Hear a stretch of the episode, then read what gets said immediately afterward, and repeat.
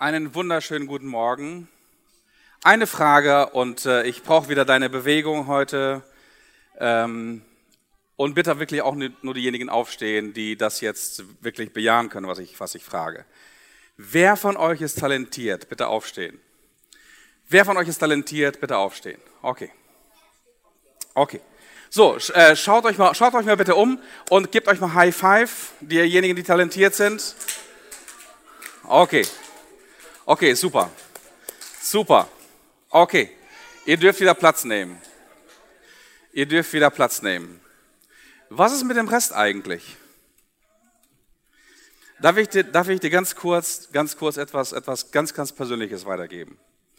Ich habe eben im Worship ein, ein Gebet gehabt und auch ein, ein, ein Bild gesehen von Jesus. Und äh, ich habe auch die Erlaubnis gehabt, das jetzt weiterzugeben. Ich sehe Jesus, wie er wirklich heult, wie er, wie er weint. Und aus seinen Augen kommen wirklich äh, nicht nur Tränen, sondern es ist, das, das Wasser fließt. Und ich frage Jesus, warum weinst du? Es ist doch eine tolle Zeit hier, eine tolle Atmosphäre, toller Worship. Und er sagt, ich weine über all diejenigen, die nicht, talent, sich nicht talentiert vorkommen, die sich für nicht begabt sehen. Ich habe so sehr, so viel, so viel in ihr Leben investiert. Ich habe sie gepflanzt, ich habe sie umsorgt, ich habe, ich, äh, ich habe mich um sie gekümmert, ich habe äh, sie begossen und ich habe ihnen die Atmosphäre und die Sonne gegeben und sie bringen keine Frucht. Und ich bin zutiefst, zutiefst traurig über all diejenigen, die sich nicht als talentiert vorkommen und ihr Pfund nicht investieren. Ein ganz persönliches Wort an dich. Ich weiß es nicht genau, an wen das alles ist. Vielleicht an einige, die aufgestanden sind, aber auf jeden Fall für diejenigen, die äh, sitzen geblieben sind. Also ich habe vor kurzem ein, äh, ein junges Mädchen gesehen mit einem T-Shirt und auf diesem T-Shirt stand mit großen Buchstaben zu, zu, zu, zu lesen, 100% talentfrei. 100% talentfrei. Und so sehen sich viele Menschen, nicht nur Jugendliche.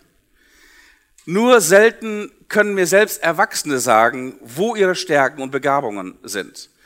Wir glauben tatsächlich, dass wir talentfrei sind. Und wenn man diese Menschen nach ihren Schwächen fragt, dann legen sie los und erzählen all das, was sie nicht können oder was sie gerne wären oder was sie gerne geworden wären. Wenn ich nur gut reden könnte, wenn ich nur gut handwerklich tätig sein könnte. Ich bin eine Niete. Ich kann nicht mit Kunden umgehen. Ich kann nicht mit Kindern umgehen. Ich bin bei Konflikten ständig überfordert. Ich hasse Mathe. Wer ist das? Okay, einige. Ich habe keine Ahnung. Übrigens, die, die häufigste Antwort bei Menschen unter 21. Ich habe keine Ahnung. Ich bin unsportlich. Und so weiter und so weiter. Aber es ist eine Lüge, talentfrei zu sein, weil jeder talentiert ist. Jeder von uns heute Morgen ist talentiert. Und jeder ist begabt. Es ist allerdings so, dass nicht jeder in jedem Bereich begabt und talentiert ist. Deswegen habe ich mir ein T-Shirt entworfen. Also, Herstellungskosten 4 Euro. Ich verkaufe es hier gerne für 25. Also da ist, muss man auch begabt sein, ein bisschen geschäftstüchtig sein und äh, okay, 100% begabt. Und du könntest dieses T-Shirt tragen, weil die, dass dies eine Wahrheit ist über dich. 100% begabt. Aber woher kommt es denn, dass so viele Menschen sich nicht sonderlich talentiert fühlen? Außer vielleicht diejenigen, die zu DSDS kommen. Und von denen wissen die meisten von uns, dass sie wirklich nicht talentiert sind. Zumindest nicht beim Singen. Die nerven. Und wenn das auf dich zutrifft, dass du denkst, dass du nicht sonderlich talentiert bist, dann gibt es dafür Gründe. Und vielleicht wird eines dieser Gründe, die ich jetzt nennen werde, auf dich zutreffen. Der erste Grund. Du leidest grundsätzlich an Minderwertigkeit. Du leidest grundsätzlich an Minderwertigkeit. Du hast be wenig Bestätigung und Anerkennung in deinem Leben bekommen. Nein, im Gegenteil, du wurdest immer zu kritisiert. Du wurde, dir wurde immer wieder gesagt, vielleicht von deinen Eltern, von deinen Geschwistern, keine Ahnung, dass du das, was du nicht kannst, wirklich, dass du tollpatschig bist, dass du nie gut genug bist, dass du ähm, unfähig bist. Und du hast immer versucht, das Beste zu geben, aber du warst nie gut genug. Minderwertigkeit bringt dich immer dazu, dich selbst in einem negativen Licht zu sehen. Und wenn du unter Minderwertigkeit leidest, kannst du die Bibel lesen und du wirst immer die negativsten Verse auf dich anwenden. Minderwertigkeit ist der beste Talentkiller ever. Zweitens, warum fühlst du dich nicht talentiert? Du bist einfach schlechtweg faul. Du bist faul. Du bist einfach eine faule Socke. Du lässt dich durchfüttern, übernimmst keine Verantwortung für dein Leben, arbeitest nicht hart, scheust jede Herausforderung und setzt dein Talent einfach nicht ein. Faulheit, Faulheit lässt die besten Gaben verwelken und verrotten. Für die Faulheit sind die besten Gaben Gottes eine schlichte Verschwendung. Es könnte sein, dass du faul bist. Ein dritter Grund, warum du dich vielleicht minderwertig fühlst, beziehungsweise nicht begabt. Du vergleichst dich ständig mit anderen. Du vergleichst dich ständig mit anderen. Du wärst so gerne so schön, so schlau, so begabt, so schnell, so erfolgreich, so reich wie die anderen. Und wenn du das tust, dann bist du nicht nur talentfrei, sondern da, da bist du auch gleichzeitig totunglücklich. Vergleichen ist der sicherste Weg zur talentfreien Zone. Ein vierter Grund könnte es sein, du bist unwissend. Was Talente angeht, was Gaben betrifft, bist du einfach unwissend. Du hast dich nie mit dem Thema beschäftigt. Entweder interessiert dich das nicht und du lebst auf der Insel der Ignoranz, Verständlichkeit, auf der Insel der Unwissenheit, ähm, oder du hast schlichtweg noch nie etwas davon gehört. Und spätestens das wird sich ab heute ändern. Also ich kann nichts dafür, dass du dich minderwertig fühlst. Ich kann dir auch nicht in den Hintern treten, dass du endlich mal deine Faulheit überwindest. Ich äh, kann nicht dafür, dass du dich ständig mit anderen vergleichst. In all den Bereichen musst du selbst Verantwortung übernehmen. Aber was ich heute machen kann, ich kann dich aus dieser Insel der Ignoranz, der Unwissenheit befreien und dich retten.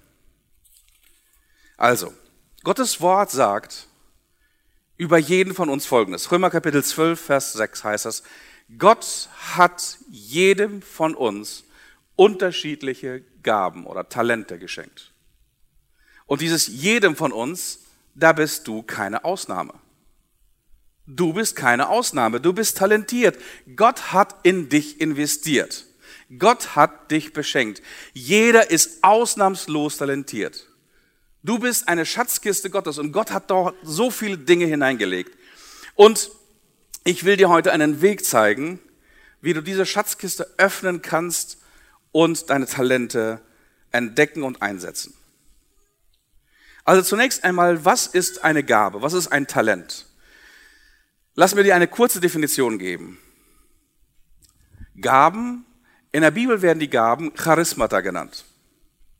Deswegen kennen wir vielleicht das Wort charismatisch, dass jemand charismatisch ist, dass jemand begabt ist.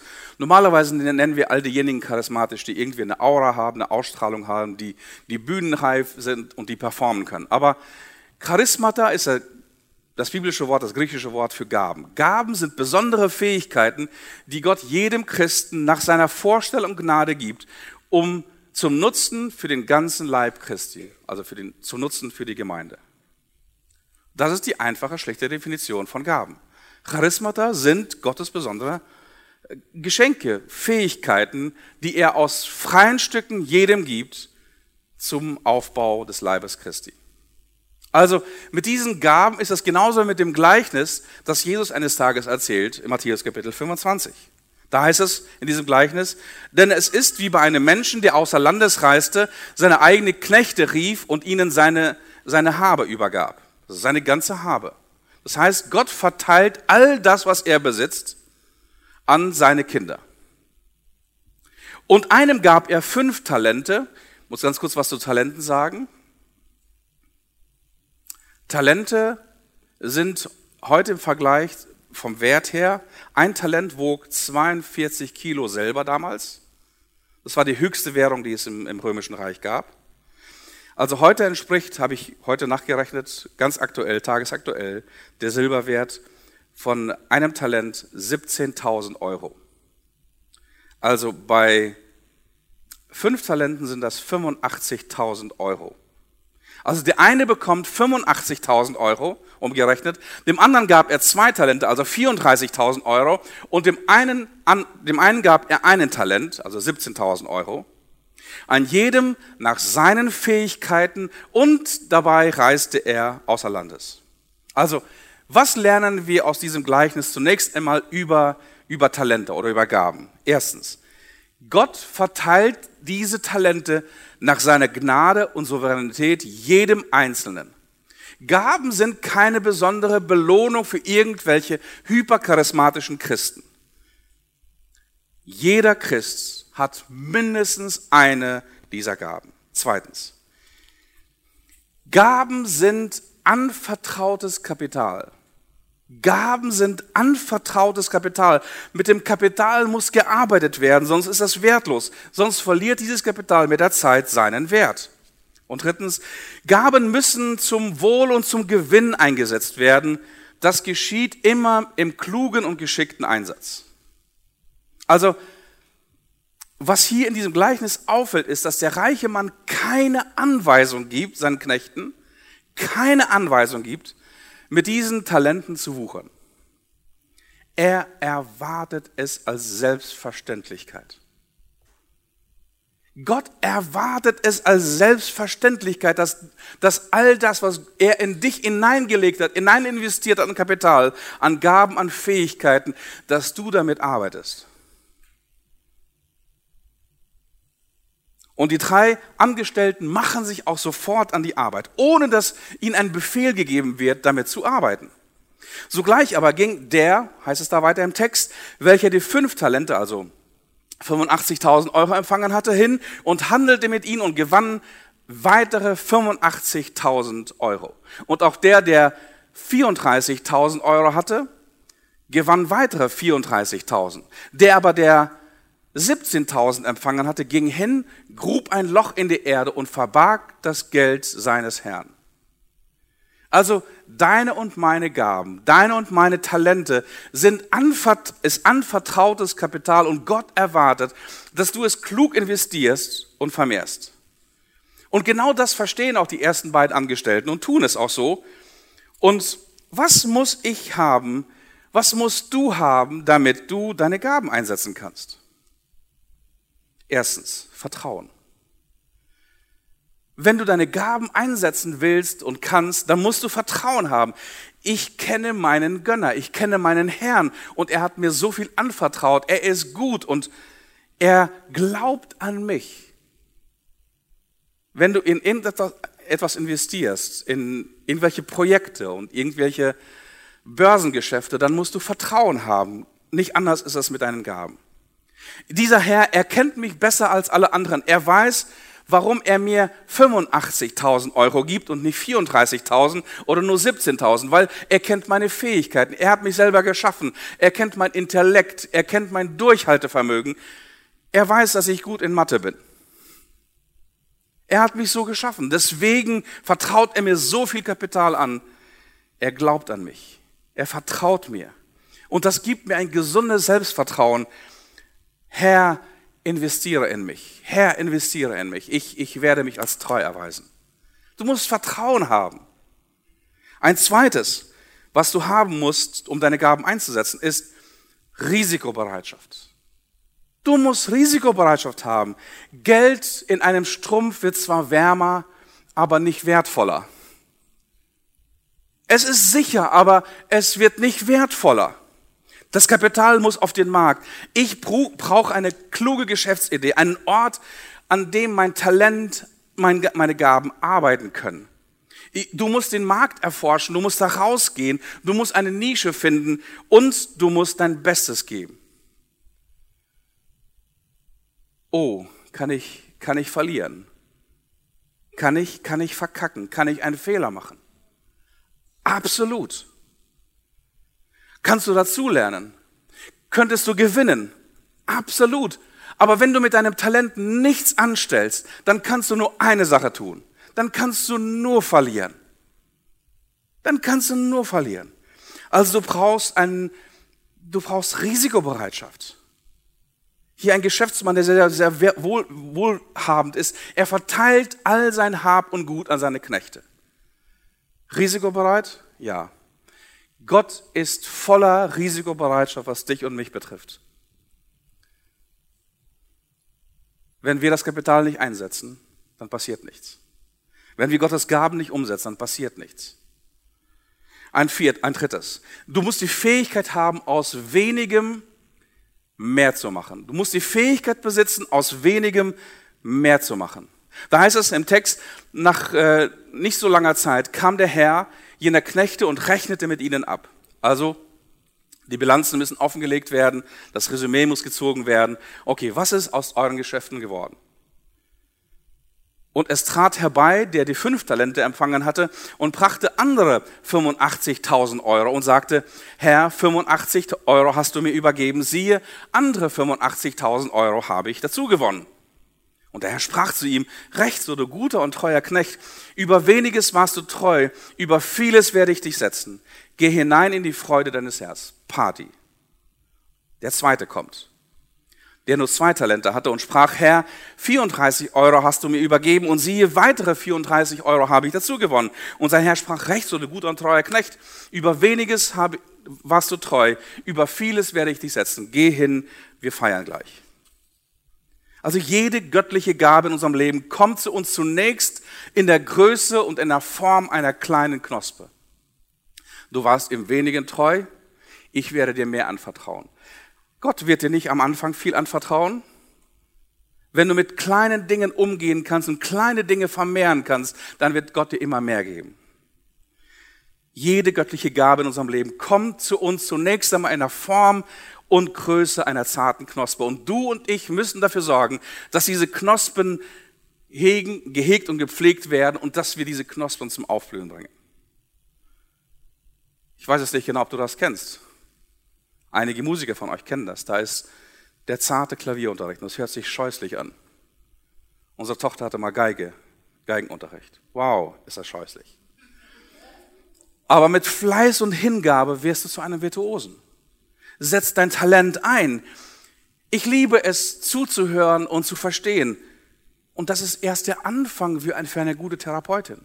Das ist erst ein kleiner, guter Anfang. Aber wenn du dieses Talent zuhören zu können und verstehen zu wollen, einsetzt, wirst du jemand, ein, ein, zu einem Mensch werden, vielleicht zu einem absolut genialen Therapeutin werden. Oder ich habe Lust zu gestalten. Nimm ein Studium auf. Investiere Grips und werde zu einem genialen Architekten.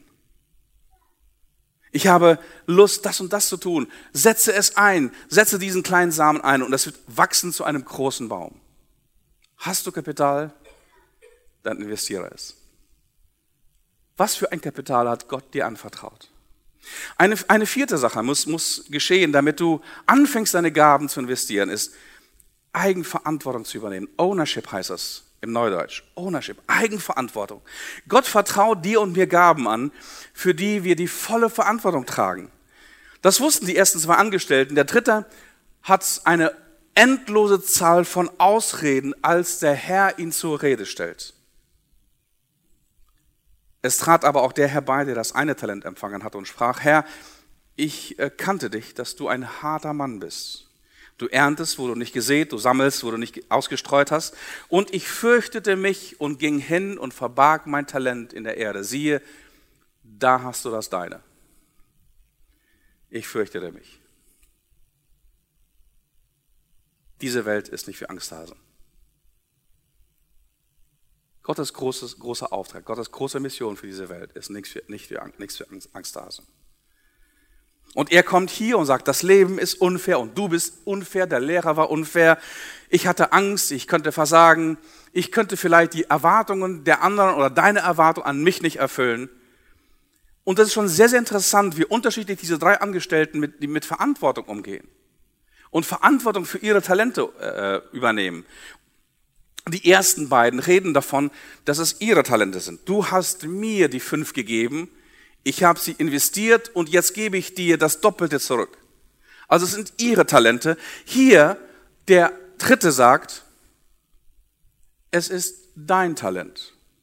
Er dreht den Spieß einfach um, es ist ja nicht meins. Und er ging hin und verbarg, und ich ging hin und verbarg dein Talent, nicht mein Talent. Und siehe da, da hast du das deine. Nein, ab dem Augenblick, wo Gott dich begabt und dich talentiert, ist es nicht mehr sein Talent. Er ist blank. Er hat sein ganzes Kapital verschleudert. Er hat das verschenkt, und zwar an dich und an mich. Du bist der Owner und du hast das Talent. Und das ist dein göttliches Kapital. Gott möchte nicht das Seine zurückhaben. Er möchte das Deine zurückhaben. Er möchte das Deine zurückhaben. Und fünftens, du brauchst Gestaltungswillen. Du brauchst absoluten Gestaltungswillen. Du brauchst Kreativität. Als Thomas Edison, der Erfinder, gefragt worden ist, was der Grund seiner Genialität sei, also übrigens der Erfinder von, von vielen, vielen Patenten, aber auch von Licht, von Energie. Und dann sagte er Folgendes. Mein Genie beruht auf 1% Inspiration und 99% Transpiration. Also Verständlichkeit, haben wir gesagt. Also 1% von irgendwie, dass, dass ich äh, eine Eingebung hatte und 99% vom Schwitzen. 99% arbeiten und 1% irgendeine geniale Idee. Weißt du, dass Gott keinen Schuh schustert? Gott macht auch keinen Stuhl. Und Gott gründet auch keine Firma. Und Gott startet noch nicht einmal persönlich eine Ortsgemeinde. Gott gibt dir ein Rind zum Essen und deren Leder zur Verarbeitung. Also bitte, gefälligst, mach dein Steak selbst und mach dir deine Schuhe. Gott gibt dir einen Baum und macht daraus einen Stuhl oder einen Tisch. Gott gibt dir eine Geschäftsidee, mach ein Business draus. Gott gibt dir eine Inspiration, einen Eindruck, eine, eine Vision für seine Kirche. Mach daraus eine lebendige Gemeinde. Dein Talent ist ein Keim, aus dem etwas Großes werden kann. Aber du musst Vertrauen haben, du musst ein Risiko eingehen. Jede Gabe, die Gott dir gibt, kommt zu dir in unvollendetem Zustand. Jede Gabe kommt in einem unvollendeten, zerbrechlichen, unscheinbaren Zustand. Nicht in meisterlicher Vollendung. Und zu jeder Gabe gehört ein Mut dazu und Fleiß und Training und Geschicklichkeit, Weisheit und Erkenntnis. Okay, wenn wir über diesen ganzen Bereich der Gaben sprechen, die Bibel hat darüber sehr, sehr viel zu sagen. Viel, viel mehr, als ich das heute in diesen paar Minuten sagen kann. Welche Gaben werden in der Bibel erwähnt? Ich persönlich zähle ungefähr 30. Also kein Gabenkatalog in der Bibel ist, ist äh, ein vollständiger Katalog. Und deswegen erhebe ich auch nicht den Anspruch, jetzt einen vollständigen Katalog der Gaben euch vorzulegen. Also hier siehst du Gaben wie Apostel und freiwillige Armut und Helfen und Hirtendienst, Kreativität, Wundertaten, Weisheit, Prophetie, Organisation, Erkenntnis, Evangelisation, Gastfreundschaft und so weiter und so weiter. Weil es so viel sind, kann ich dir heute nur drei vielleicht ein bisschen näher bringen, okay? Und für den Rest gibt es das, den Me-Workshop, dazu ich dich nochmal einladen werde zum Schluss der Predigt, wo du das nochmal vertiefen kannst. Ich möchte dir heute drei Personen vorstellen, zwei Männer und eine Frau, die wirklich hochgradig begabt waren und die diese Gaben eingesetzt haben, um Gott und den Menschen zu dienen. Der erste Typ ist aus dem Alten Testament und sein Name ist Bezalel. Wer hat schon mal von Bezalel gehört? Ein einziger, zwei, zwei Personen vielleicht, vielleicht drei Personen. Bezalel war ein Genie. Und Bezalel war ein Künstler. Es, ging, es geht im 2. Mose darum, dass Gott Moses eine Offenbarung gegeben hat darüber, dass ein, so eine, ein, ein Zelt zu bauen. Das nennt man Stiftshütte. Und jetzt brauchte man Künstler für bestimmte Gewerke. Und seht mal, was in diesem Bibeltext hier über Bezalel ähm, steht. Da heißt es in äh, 2. Mose 35, 30 bis 14, äh, 34. Äh, Darauf sagte Moses zu den Söhnen Israel, siehe, der Herr hat Bezalel, den Sohn Uris, des Sohnes Hurs vom Stamm Juda mit Namen berufen. Er hat ihn berufen. Ähm, viele sprechen auch von den, von den Charismata als Geistesgaben, weil der Geist derjenige ist, der die Gaben gibt, aber ist genauso auch der Vater und der Sohn. Also der Geist begeistert dich oder inspiriert dich mit den Geistesgaben. Und ihm mit dem Geist Gottes erfüllt, also hier der Ursprung dieser Gaben kommt vom Geist Gottes, und ihn mit Kunstfertigkeit, Verstand und Können für jedes Kunsthandwerk begabt, und zwar Pläne zu entwerfen, was im, im Hebräischen eigentlich steht, kreativ, kreativ zu sein. Pläne zu sein. Kreativ, kreativ zu sein. Pläne zu entwerfen, um in Gold, Silber und Bronze zu arbeiten, auch in Schneiden äh, von Steinen zum Einsetzen und mit der Holzschnitzerei hat er ihn begabt, damit er in jedem künstlerischen Handwerk arbeiten kann. Dazu hat er ihm die Gabe zur Unterweisung gegeben. Die Gabe zur Unterweisung. Okay. So, dieser Typ Bezalel. Vielleicht nochmal zurück, diese, diese Tabelle mit den Gaben. Luca. Okay, was, was denkst du, wie, in welchen Bereichen ist dieser Bezalel begabt? Was, was kann er? Was hat, Gott, was hat Gottes Geist in ihn hineingelegt? Ruben, schrei einfach. Amen, super. Okay. Gibt es noch irgendwas, was der Typ kann? Handwerk. Er ist geschicklich im Handwerk. Was noch? Lehre. Er kann unterweisen. Was könnte er eventuell noch haben?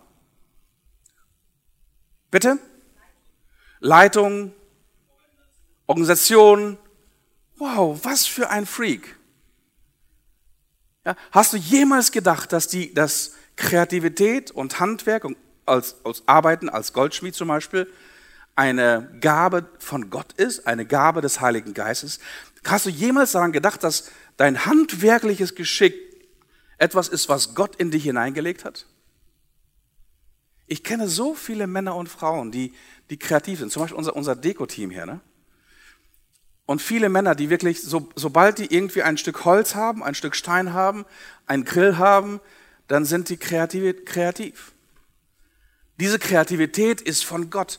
Kreativität ist wirklich eine Gnadengabe und sie befähigt dich dazu, künstlerische Fähigkeiten und Gestaltungsmittel so einzusetzen, dass andere Menschen angesprochen und inspiriert werden. Also ich hatte eine Kunst immer eine Vier. Ich habe mich durch das Singen im, im, Abitur gerettet, damit ich diese, diese Vier oder Fünf sogar nicht durchschleppen musste bis, bis zum Abitur weil mir jemand, weil wir ein musisches Gymnasium und bei uns gab es halt Kammermusik und ich ging dann in, in, in Richtung Musik. Aber wenn ich, wenn ich irgendwas malen muss, dann, dann sieht das aus wie mit, von einem Dreijährigen. Ja, okay, Schatz, du kennst mich. Und ich weiß nicht genau, woher unsere Tochter diese künstlerische Kreativität hat, wahrscheinlich von dir.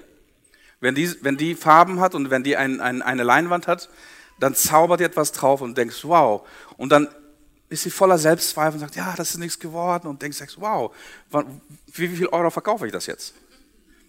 Wer von euch ist Künstler? Wer von euch kann mit seinen Händen wunderbare Dinge vollbringen? Wer von euch kann gestalten? Wer von euch kann mauern? Wer von euch kann bauen? Wer von euch kann kreativ Ideen entwickeln und sie in die materielle Welt hineinbringen?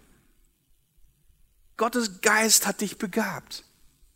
Du bist äußerst, oder hier Musiker oder Komponisten oder all diejenigen, die in Poesie zu Hause sind und deren Herz aufgeht, sobald sich irgendwas reimt. Auch wenn es von Drake ist. Drake heißt er? Meine Söhne hören das und sagen, ja, das, was ist das für ein Dreck? Nee, das heißt nicht Dreck, das heißt Drake. Okay, Künstler. Okay, also der Bezalel, okay?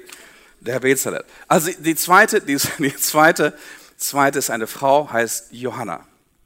Johanna wird zwar erwähnt mit anderen Frauen, aber ich will einfach Johanna ähm, hervorheben, weil sie eine besondere Rolle spielt im Leben von Jesus. Du findest diese Geschichte in Lukas Kapitel 8, Vers 1 bis 3. Da heißt es, und es geschah danach, als er, also Jesus, nach einander Städte und Dörfer durchzog, indem er predigte und die gute Botschaft vom Reich Gottes verkündigte und die zwölf waren mit ihm und einige Frauen, die von den bösen Geistern und Krankheiten geheilt worden waren.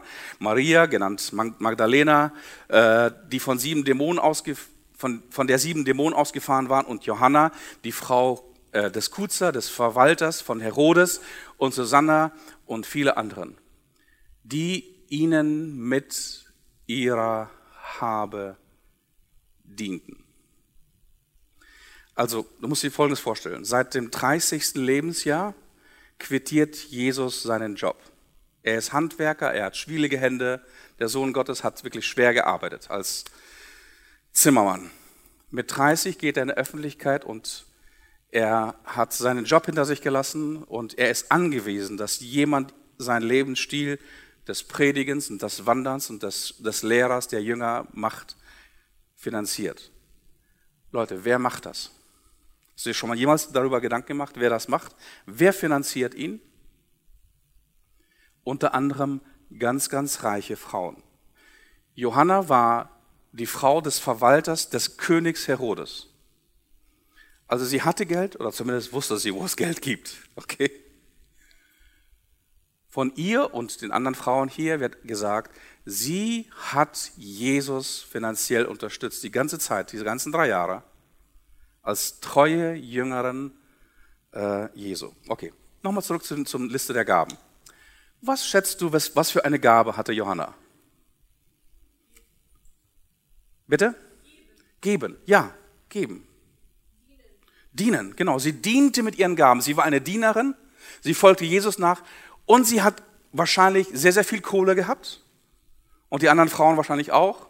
Und sie haben die ganzen, das ganze Projekt des Reiches Gottes und Jesus und äh, Ausbildung von Jüngern finanziert. Die anderen zwölf Jünger haben ja auch nicht gearbeitet. Die sind Jesus nachgefolgt und haben ihn auf den Mund gehört, äh, geschaut und auf seine Hände geschaut, von ihm gelernt, damit sie eines Tages das Gleiche machen konnten. Also geben. Geben ist eine Gnadengabe, die dich befähigt, materielle Güter und finanzielle Mittel fröhlich und großzügig in das Reich Gottes zu investieren und das Gott zur Verfügung zu stellen. Und das gibt Menschen, die wirklich viel, viel mehr geben als nur den Zehntel, der sowieso Gott gehört. Sie geben und investieren große Summen bereitwillig in das Reich Gottes und stellen das zur Verfügung. Johanna. Ein dritten, Philippus. Philippus begegnet uns sehr, sehr oft in der Apostelgeschichte. Ich möchte nur eine Geschichte, eine Passage von ihm lesen. Die findest du in Apostelgeschichte Kapitel 8.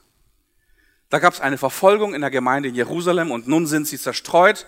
Da heißt es, die zerstreuten und gingen umher und verkündigten das Reich Gottes. Philippus aber ging hinab in eine Stadt Samarias und predigte ihnen Christus und die Volksmengen achteten einmütig auf das, was Philippus geredet hatte äh, äh, geredet, von, von, über ihn geredet wurde, indem sie zuhörten und die Zeichen sahen, die er tat.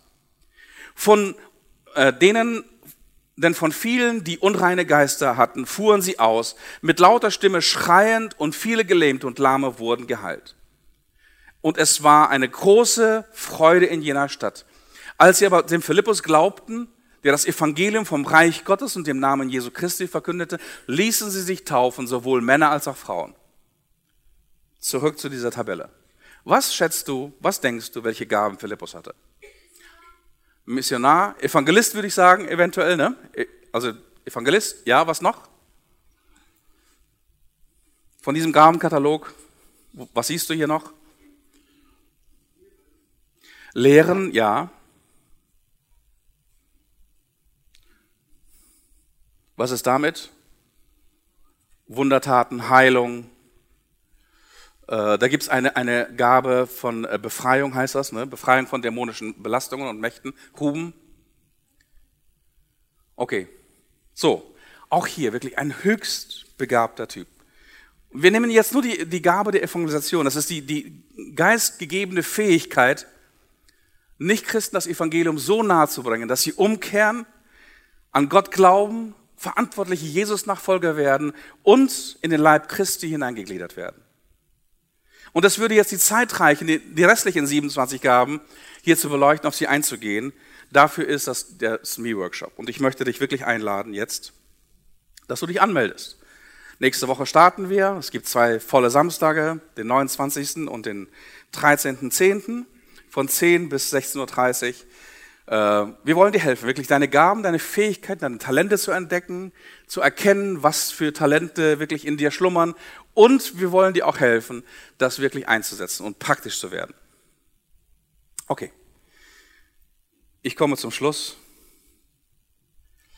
Und ich möchte dir zum Schluss noch von einem Menschen erzählen, der mir sehr, sehr nah stand und wertvoll ist. Meine Mutter. Meine Mutter starb dieses Jahr am 7. Juni.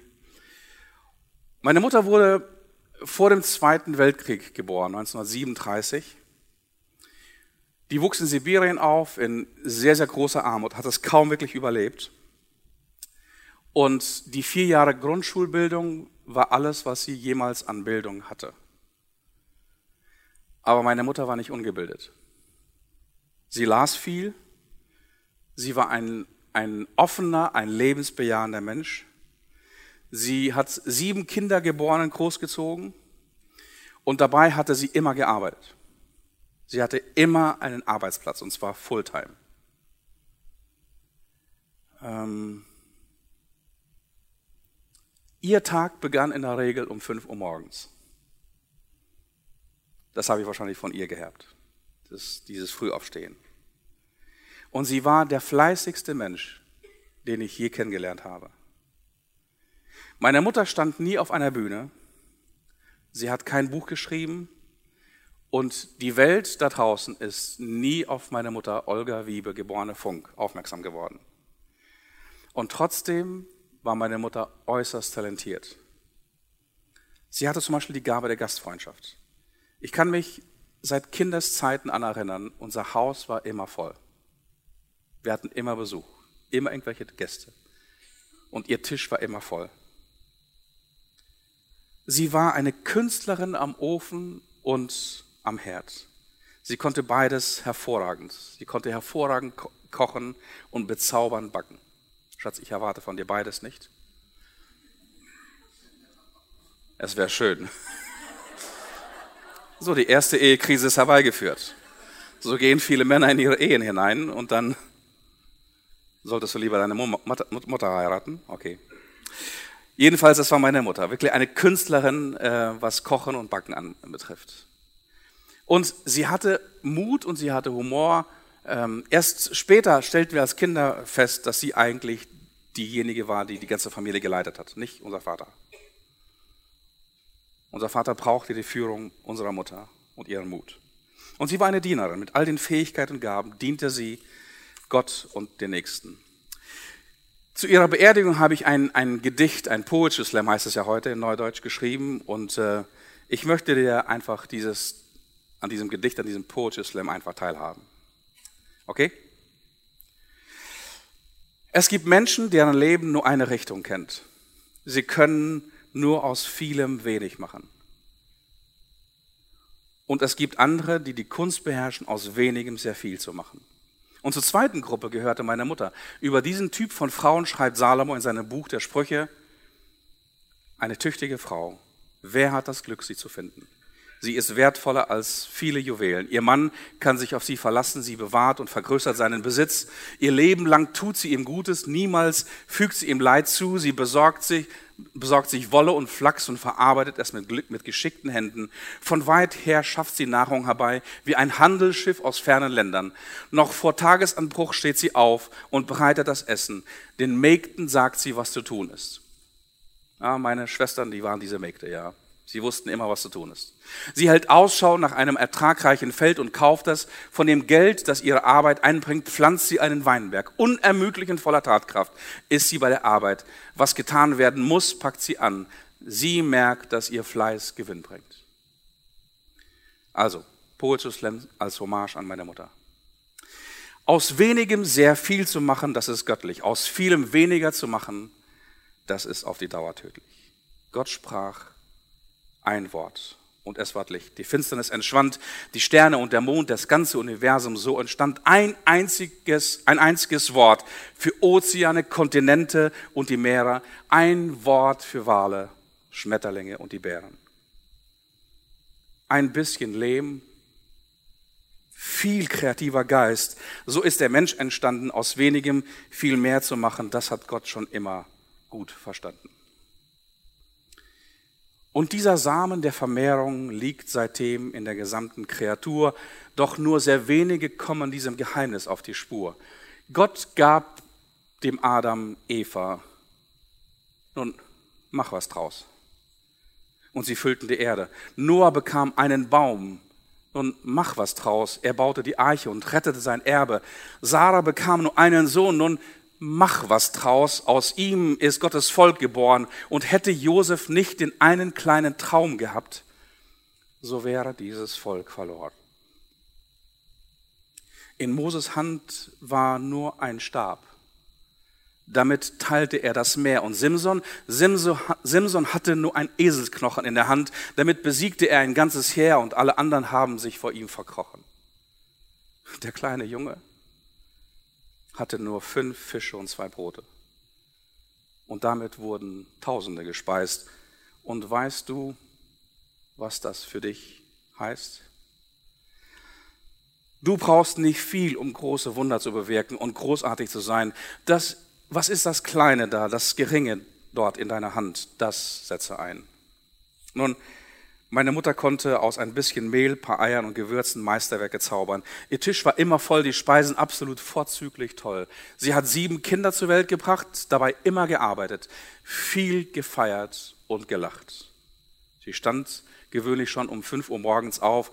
Sie machte viel aus ihrer Zeit. Zum Schlendrian und Müßiggang war sie nie bereit.